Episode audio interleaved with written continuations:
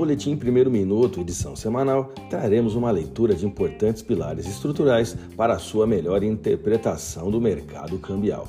Eu sou Guaciro Filho, consultor econômico da Advança de Corretora e responsável pela análise que aqui será dissertada nos próximos minutos. Nos mercados financeiros há uma busca por segurança devido ao aumento dos rendimentos dos títulos do Tesouro Americano de 10 anos, que atingiram 5% pela primeira vez desde 2007. Durante um evento do Clube Econômico de Nova York, Jeremy Powell, o presidente do Federal Reserve, o Fed, destacou que a atividade econômica continua robusta apesar da inflação elevada. É importante observar que a meta de inflação nos Estados Unidos é de 2%, mas o índice de gastos pessoais, o PCE, anual de setembro registrou ganhos de 3,3%. Esse cenário está levando a uma retirada de investimentos em ativos de ações e outros de risco, incluindo moedas emergentes, em todas as praças financeiras. Isso sugere que o Federal Reserve dos Estados Unidos pode ser pressionado a aumentar as taxas de juros para controlar a inflação.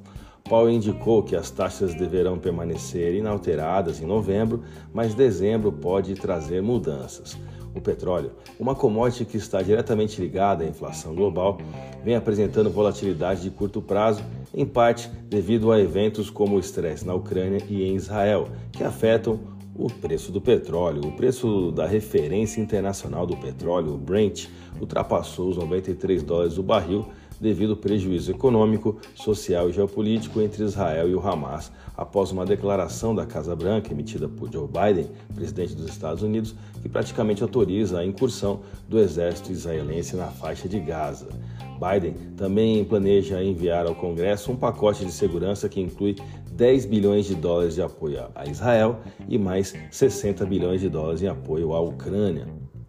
No contexto do real brasileiro, um outro fator que pode estar na leitura de aumento nos preços das commodities agrícolas devido à influência do El Ninho, que causa mudanças climáticas, desde secas severas até chuvas intensas, com implicações em diversas regiões do mundo. O banco alemão Commerzbank destacou que produtos como açúcar, café e cacau estão entre os mais afetados pelas características atuais. O açúcar é particularmente impactado, uma vez que a Tailândia, normalmente o segundo maior exportador, enfrenta desafios devido à seca. E o Brasil, principal produtor mundial, pode enfrentar problemas logísticos devido às chuvas, enquanto o enfraquecimento das monções na Índia, o segundo maior produtor, pode resultar em menor produção e exportações reduzidas. Como resultado, os preços do açúcar atingiram o nível mais alto em 12 anos nos últimos meses. A prévia do PIB brasileiro, o IBCBR, decepcionou. A atividade econômica teve contração maior do que a esperada em agosto, frente ao mês anterior. O ministro da Fazenda, Fernando Haddad, disse nesta sexta-feira que vem sinalizando desde o primeiro semestre que haveria uma desaceleração econômica forte no Brasil, alertando que a atividade do terceiro trimestre preocupa.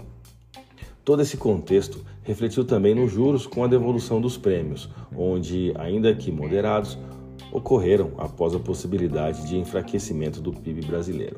Vamos aos gráficos? Eu vou começar pelo dólar em tendência neutra dentro de uma leitura isolada das médias móveis, a paridade dólar-real terá como extremos essa semana a barreira psicológica dos R$ 5,00 e a mediana das bandas de Bollinger em R$ 4,97, fechando uma configuração de suporte.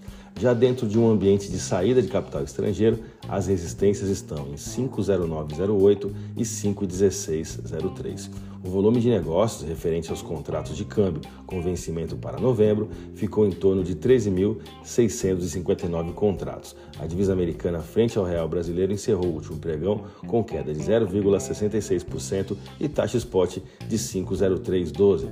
Vamos ao euro. O euro segue em tendência de baixa para o tempo gráfico diário perante o real brasileiro. No entanto, expõe uma longa lateralidade entre 5,46,36, que é uma resistência, e 5,31,51, que é um suporte, há praticamente seis meses. A divisa dominante no bloco do Velho Continente terminou a última sessão com queda de 0,51% e taxa spot de 5,3307. A minha dica, você já sabe, siga nossos boletins para ficar sempre conectado. as principais notícias